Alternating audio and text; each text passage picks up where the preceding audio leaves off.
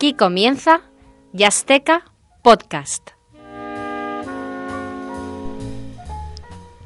Estimado oyente, bienvenido un día más a este tu programa de jazz en Radio UMH. Soy Alex García y nos acompaña un día más José Juan Blanco. Muy buenas, José Juan. Hola, muy buenas. Encantado de estar aquí un día más poniendo buen jazz. Sí, además, eh, uy, qué bonito. Un día más poniendo buen jazz y hasta hacemos rimas y todo. Sin haberlo preparado, me ha salido un pareado. Sí. Seguro que llevas aquí varias semanas intentando a ver cómo lo, cómo lo hacías. Bien, hoy, hoy tenemos un programa en el que vamos a entrevistar a uno eh, de, los, de los músicos de música jazz, de música creativa, música improvisada eh, más importantes en, en España e incluso a nivel europeo. Eh, él es Baldo, Baldo Martínez, eh, del cual ya, ya hemos escuchado algunas, algunas cosillas por aquí. Y como hacemos siempre, antes de la entrevista vamos a escuchar un tema eh, de un disco suyo eh, reciente. Eh, concretamente es el, el disco es del MBM Trío, en el cual están Lucía Martínez, Antonio a la, a la guitarra, eh, Antonio Bravo, eh, perdón, me equivoco, me equivoco. Lucía Martínez a la percusión. Perdón, perdón, perdón. A- Antonio Bravo a la guitarra, aquí sí. Sí, eso sí. Y Baldo Martínez, me atrevo a decir que toca el contrabajo. contrabajo, sí, bien, bien, bien, ahí no hay bien. duda. Menos mal, menos mal. Eh, MBM Trío, y vamos a escuchar el tema que da nombre al, al trío, MBM.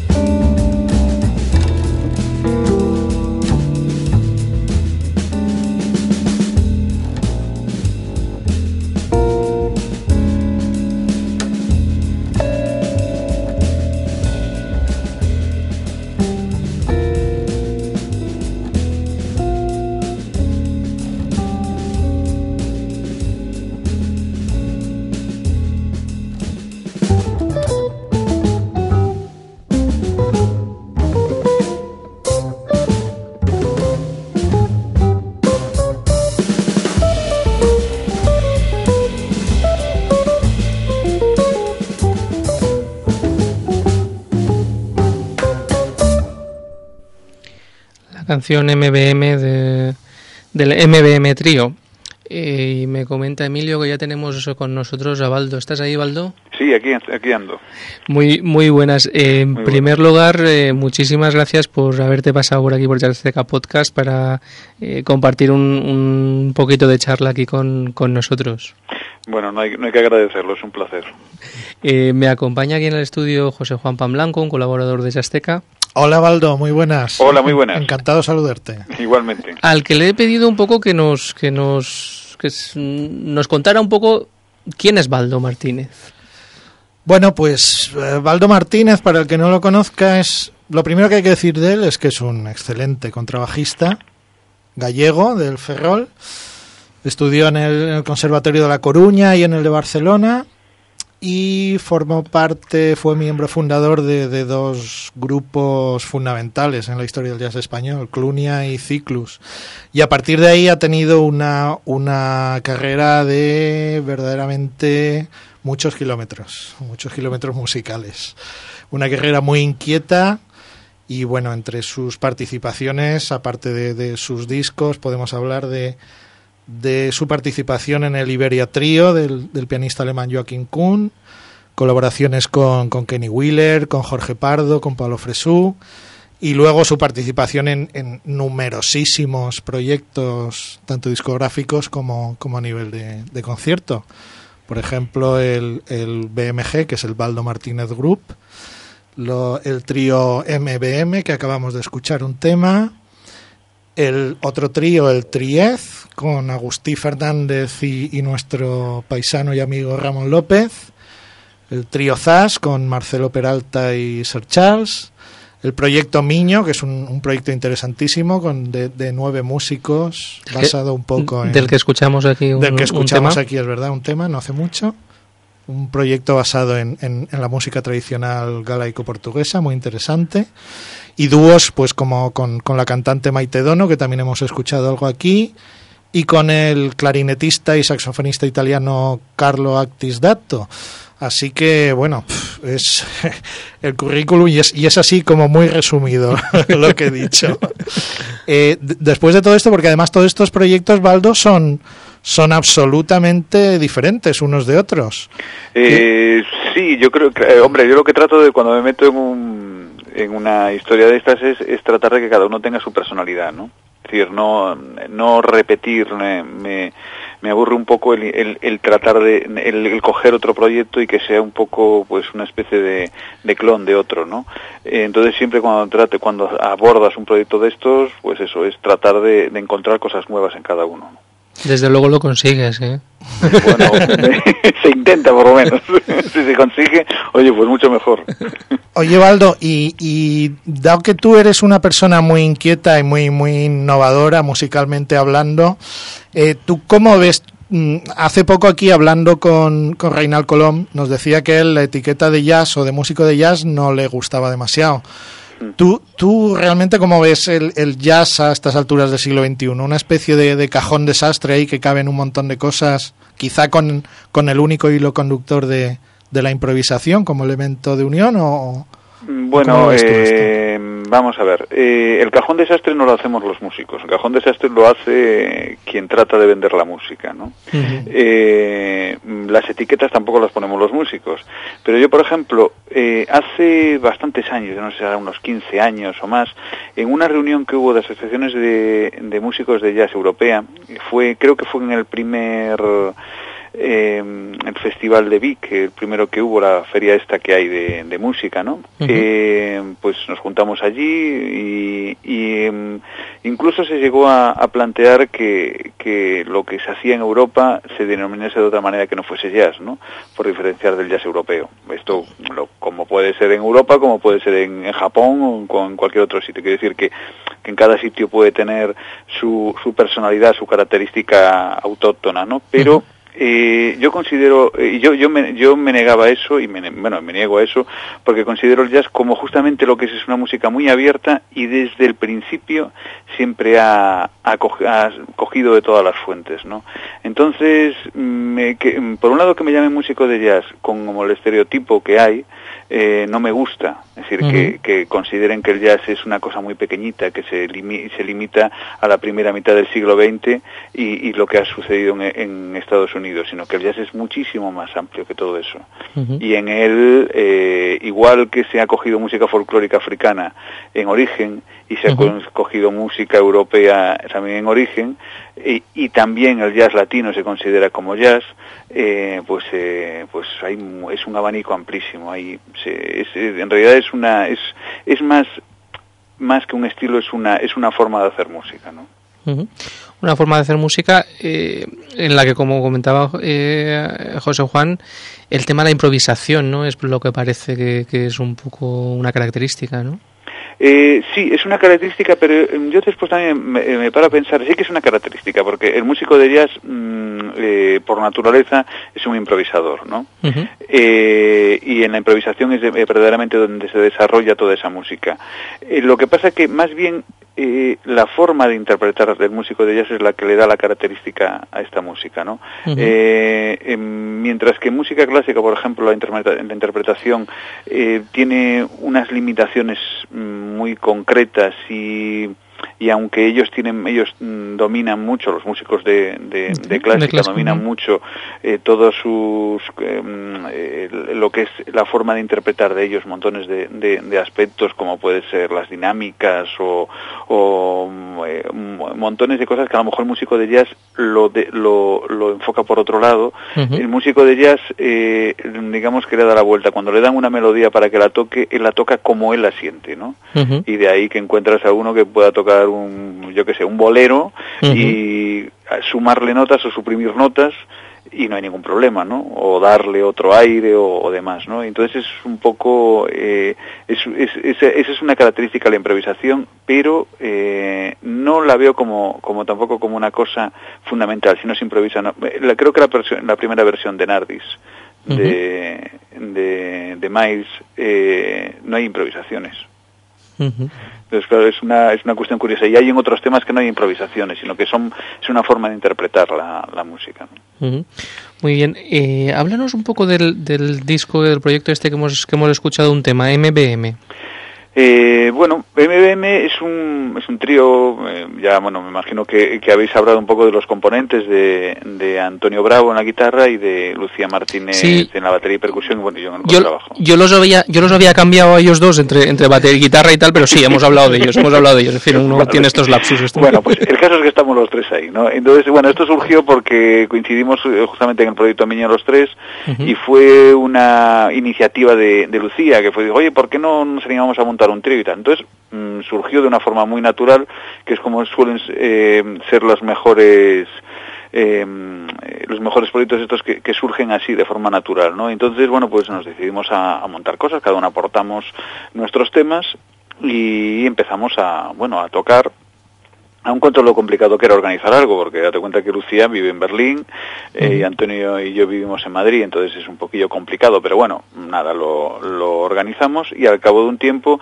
decidimos con la forma de tocar, de, de, de plantear el, eh, el trío, cómo sonaba, un poco como fuimos haciendo que, que fuera sonando de forma natural, eh, a partir de ahí empezamos a, a trabajar con composiciones eh, originales para el trío y, y, y fue como surgió el disco el trío está planteado también como una forma de, ver nosotros la música y el jazz, ¿no? Que es por un lado abierto y por otro lado tratando de mirar hacia adelante y también mirando, que en eso yo soy bastante defensor de ello, es mirando bastante a, nuestro continente, ¿no? Es decir, tratar de, ver hay un montón de, riqueza eh, en, la música europea y, y en el jazz, eh, que es donde casi se están surgiendo los proyectos más no digo innovadores, pero sí que abren eh, otros otros caminos ¿no? en, en Europa. Entonces, eh, bueno, pues un poco esa característica. Después ya, como te decía, las, las etiquetas no las ponemos los músicos.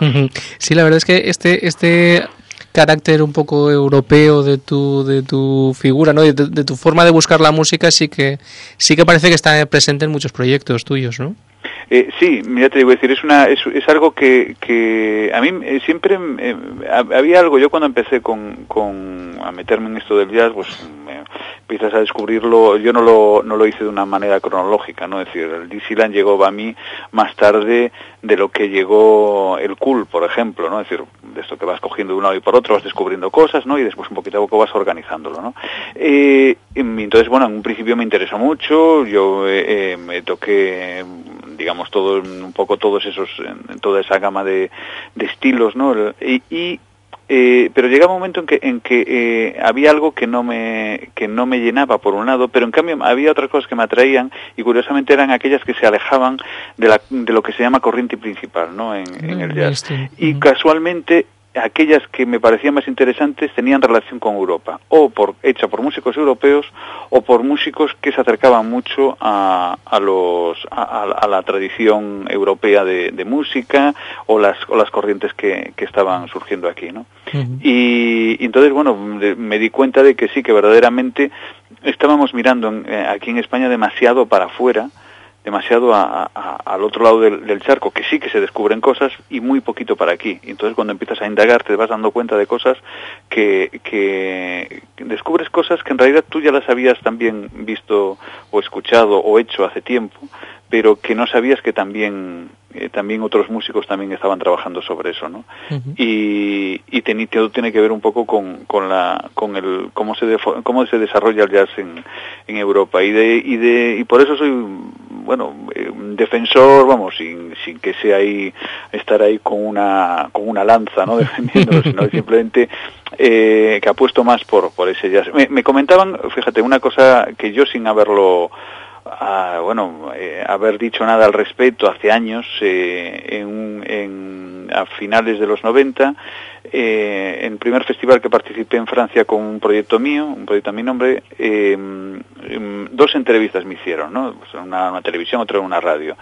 Y cada una, por un lado, es decir, no estaban las dos ahí, sino que cada una hizo... Y una de las preguntas era la misma, decía, ¿por qué en España se, se mira tanto hacia Estados Unidos y, me, y tan poco hacia Europa eh, con relación al jazz? Y yo decía, hombre, a mí no tienes que preguntarme, porque siempre trato de, precisamente, precisamente yo me gustaría, ¿no? Claro, claro, no, y por eso, y entonces es una cuestión que dices tú, hombre, mira por, mira por dónde, claro, viendo desde fuera las cosas hay veces que se ven con más perspectiva, ¿no? y, y, claro, te das cuenta y dices, hombre, pues a mí no me lo tienes que preguntar, pero me alegro que, que me lo digas, porque, porque bueno, que, que es, es un poco eh, confirmar que, que verdaderamente la, lo que yo estoy viendo sí que tiene algo de, de digamos de base no que, es eso y, por eso es un poco también se van sumando una serie de cosas y es y cada vez y cada cosa que descubro en, en el jazz europeo me, me, me mete más en él no eh, en el jazz que se hace en Europa no vamos eh, porque hay muchísima variedad de, de estilos también dentro del jazz europeo. Eh, Baldo, y precisamente dentro de, de, estos proyectos europeos de los que estabas hablando está tu colaboración con, con Carlo Actis. Sí. Eh, precisamente vamos a escuchar ahora un tema después de la entrevista. A mí el, el, el, álbum este, bueno, me parece muy muy sincero, diría, como que os ha salido como muy de dentro, ¿no? Cuéntanos un poco la, la colaboración con, con, Carlos, ¿cómo, ha sido? Pues em, yo a Carlos lo conozco personalmente desde ahora yo creo que unos eh, 11 años más o menos. Y mm, bueno, la, la cuestión fue, mm, eh, a mí me interesaba mucho, eh, mm, eh, bueno, meterme más de lleno, eso, meterme de lleno en el, jazz europeo. Entonces, eché mano de los músicos que conocía europeos, y entonces, bueno, contacté con él, mm, me pareció que era un músico muy interesante, y lo invité a, venir a, tocar a, a, España, hacer una pequeña gira con mi grupo, y, y nada, él lo aceptó, encantado, hicimos una pequeña, una primera gira en, en que fue en cuarteto y, y, al, y después, a raíz de eso, eh, hablamos de la posibilidad de hacer algo en dúo, ¿no? Y, y, nada, también nos animamos, montamos un repertorio, ya como ya nos conocíamos un poquito más, de haber tocado juntos, ya empezamos un poquito a, a, a, a componer y a, elegir el repertorio para ello, y de ahí surgió el primer disco que fue Folklore Imaginario, que salió con eh, con Leo Records, esto fue en el 2005.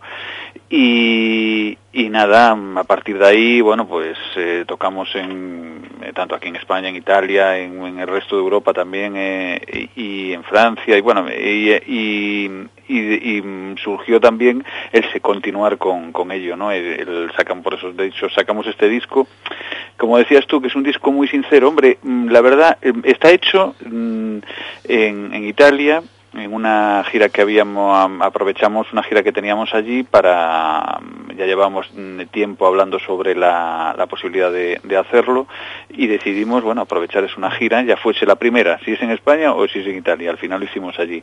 Lo además lo hicimos en casa en un estudio en casa de, de Carlo y, bueno, muy tranquilos porque él vive en, un pueblecito, en el campo y, muy tranquilos. Y, bueno, mm, lo que dices tú es sincero, yo, es lo que tratas un poco de hacer con la música, es decir, no, no hacer trampas, ¿no? Y, tratar de, ser tú mismo y, y yo creo que entre nosotros hay, hay, hay muy buena, muy buena relación, no solamente musical, sino personal, y bueno, y el resultado es ese, ¿no? Y además que también considero que la relación personal es fundamental para para, para hacer música, para hacer cualquier arte, ¿no? Si es, si es en equipo, ¿no? Muy bien, eh, el tiempo corre, corre que vuela, estamos encantados aquí con la conversación, pero, pero nos, nos toca ir más o menos terminando. Queríamos preguntarte por, por proyectos en los que estés ahora mismo. Hay uno, hay una que, que, nos interesa especialmente saber si tiene continuidad, porque eh, somos amiguetes de Ramón Ah. Eh, ¿Y el proyecto Triez eh, tiene continuación? Eh, ¿Estáis pensando algo nuevo? Bueno, a ver, yo te cuento. por un lado, por, por, Ramón y por otro lado, con lo de Triez, ¿no? con lo de Triez, yo sinceramente, mm, hace tiempo que no tocamos. No es por una cuestión de no querer, ¿eh? Es una cuestión de, de dificultad muchas veces para... En, en España las apuestas, mm, sabemos que arriesgadas son eh, son difíciles de mm, decir la, gente no apuesta apuesta muy poquito por ello. Cuando digo la gente me hablo de programaciones no normalmente se va a lo seguro eh, y volvemos otra vez a, lo que a lo que hablamos al principio de sobre lo del jazz europeo y mirar hacia otro lado y siempre se trata de es decir hay hay, hay mm, eh, es difícil para un músico hacer formaciones en las que tú trates de dar pasos para adelante y arriesgar no entonces bueno con Tries digamos estamos ahí eh, nos gustaría seguir para adelante, pero por ahora la cosa va muy lenta. Además, estamos cada uno eh, con montones de proyectos y después, claro, es buscarle el hueco para que coincida ¿no? la, eh, la, continuación. De momento no hay nada previsto para un futuro cercano, pero como me hablas de Ramón, lo que sí que es que hay, hay un nuevo proyecto que, que iniciaré, un proyecto mío que iniciaré en en junio, finales de junio, eh, que lleva por título, curiosamente hablando de todo esto, eh, Cuarteto Europa, eh, y es una colaboración con varios músicos europeos. Está Dominique Pifarelli en el violín, eh, Samuel Blaser eh, es eh, un trombonista suizo y vive en, Berlín y bueno y es ahora mismo es, es, un trombonista joven que ahora mismo está bueno está tocando con, con todo el mundo y, y, además muy de una manera muy abierta la música que, que hace. Y estuvo en dos ocasiones por cierto en, en España y hace un año estuvo ahí en Valencia tocando en el, en el, en el Jimmy Glass. Eh, fue, creo que fue, fue, en febrero del año pasado. Y, y, después está en la batería, está, está en la, percusión estará Ramón y bueno, yo en el contrabajo y, y un poco composición de la, de la historia. y, bueno, y eso ya te digo, desde, a finales de, de junio. De junio. Muy bien. ¿Y otros proyectos que nos quieras contar? Sí, a ver, otro proyecto. Ahora va a salir un nuevo disco de Sastrío, eh, que comentabais con Marcelo Peralta y Sir Charles, eh, que lo sacaremos pues ahora en a mediados de abril más o menos saldrá, hacemos la presentación en, en Madrid. Y digamos que eso es lo más novedoso, el, más reciente, que eso es hace unos meses, el dúo con Carlo, como te comentaba, y después seguimos con tanto el proyecto Miño como con, con mi quinteto y, y bueno, con Sons Nus también, como el dúo con Maite y, y demás y demás historias. Magnífico, pues eh, muchísimas gracias por haber estado aquí con, nosotros. Eh, se, nos ha pasado la, charla en, un momentito. Eh, estaríamos charlando un rato más contigo y si, y si hubieras estado aquí en el estudio, después nos hubiéramos ido a tomarnos unas cañitas y seguiríamos, y seguiríamos charlando. muchísimas gracias por haber estado con nosotros. gracias a vosotros. Gracias, Valdo, y mucha suerte con todos los proyectos. Muchas gracias. Muy bien, pues vamos a, a escuchar ahora el tema Recordando de Baldo Martínez y Carlo Actisdato.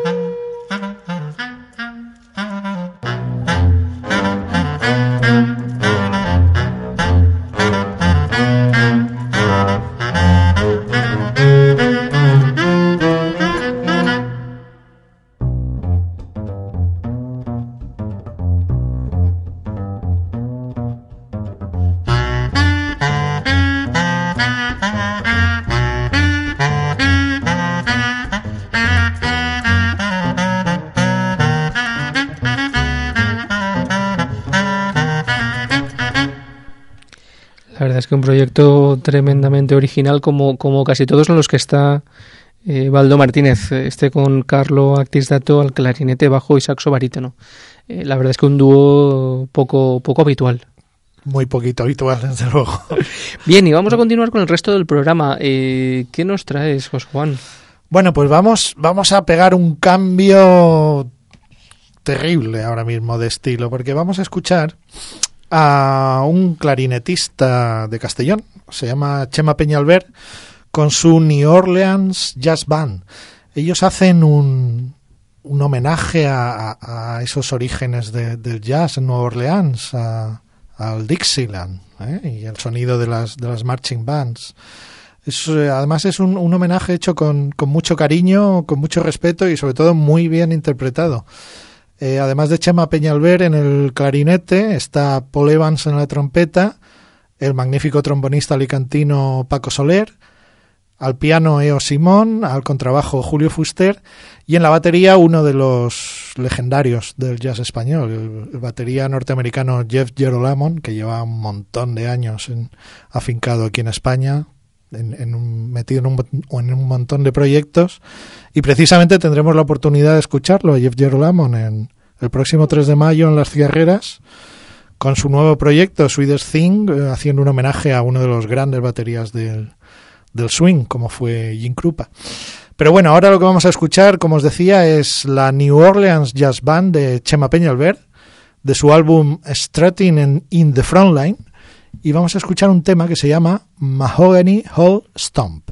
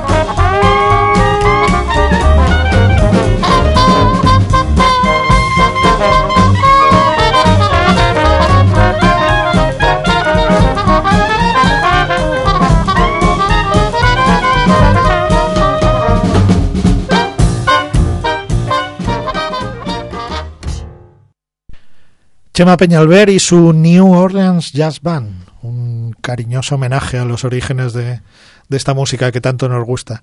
Y ahora pegamos otro golpe de timón así tremendo y otro bandazo estilístico. ¿Con qué nos vamos? Pues, pues sí, porque, porque nos vamos a ir con unos tientos. Pues fíjate. de, New, Orleans a, Cádiz, por ahí, ¿no? Efectivamente. Vamos, vamos a escuchar un tema de un disco eh, del saxofonista eh, Carlos Villoslada, eh, de su disco Tabanqueando en la Plaza Niña. Eh, cada uno de los temas es un palo diferente de, eh, del flamenco. está eh, el garrotín, los tanguillos, nana, bulerías y concretamente el que vamos a escuchar son, son tientos. el tema se llama La Casa de los Balcones y Carlos está acompañado por Raúl Galvez Alcante, Juan Galiardo al piano, del cual ya hemos hablado algunas veces en, en, en Antonio Corrales al contrabajo y Dani Domínguez a la batería. Además, eh, como colaboraciones especiales tienen el de Rubén Dantas a la percusión y Diego Montoya y Pedro Echana a las, a las palmas.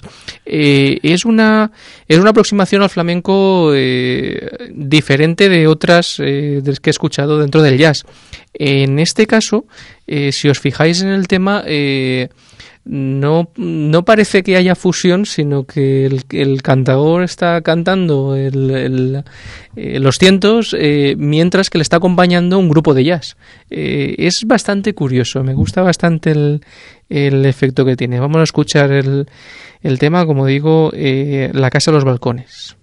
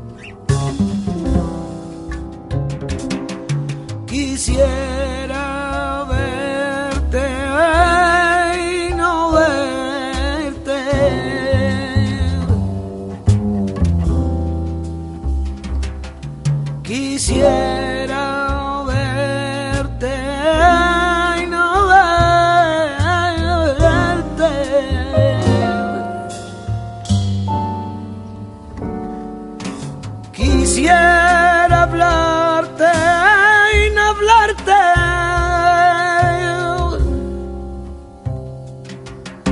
Quisiera no conocerte. Quisiera.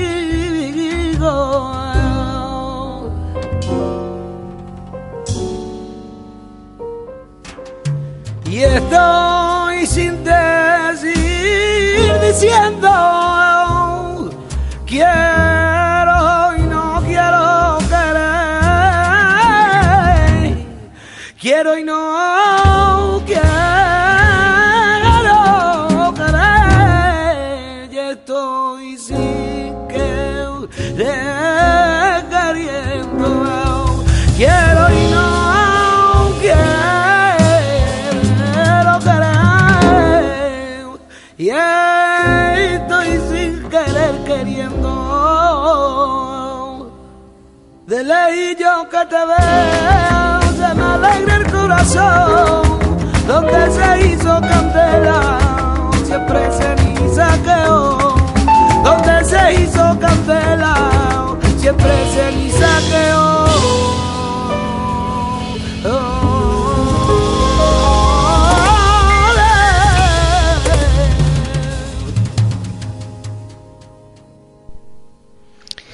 Tabanqueando en la Plaza Niña se llama el, el CD en el que Carlos Villoslada hace esta interesante propuesta.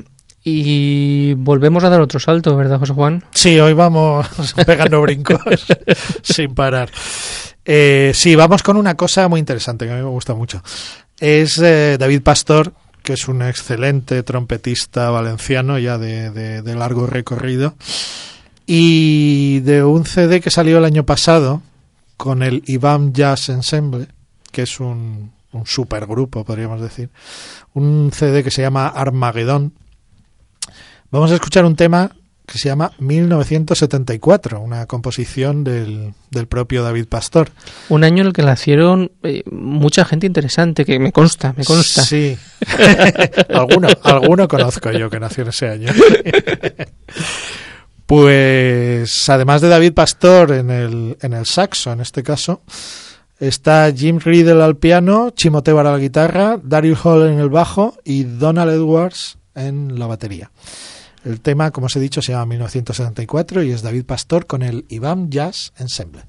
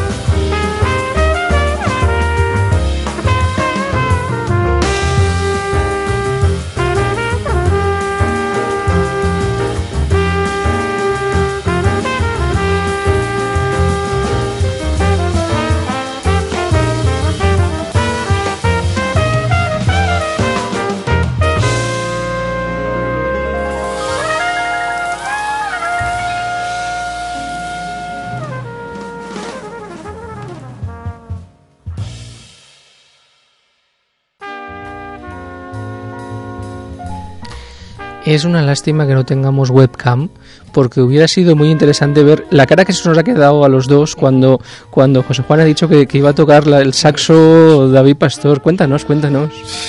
David Pastor, como he dicho al principio, es trompetista y toca la trompeta, pero cuando he ido a leer la formación del disco y he visto saxo, me queda como que me sabía mal desdecir a la propia carátula del disco. Los errores de los duendes de la imprenta que, uno, uno conoce bien por su, por su trayectoria profesional. Eh, tienen estas cosas. Efectivamente, David Pastor toca la trompeta y sigue tocando la trompeta. y la toca de maravilla. Y la toca muy bien, además. Muy bien, pues nada, José Juan, muchísimas gracias por haber estado en este programa. Nada, encantado un día más de estar aquí. Eh, soy Alex García, nos lo hemos pasado genial con la conversación tan interesante que hemos tenido con, con, Baldo, con Baldo Martínez. Hemos escuchado un poco de, de buen jazz. Ahí al otro lado de la pecera ha estado Emilio pulsando botoncicos y tal para que esto al final sonara. Y nada, hemos disfrutado de un día más de Jazzteca Podcast. Eh, nos quedamos con nuestro, con nuestro lema. Disfruta del jazz con jazzteca.com.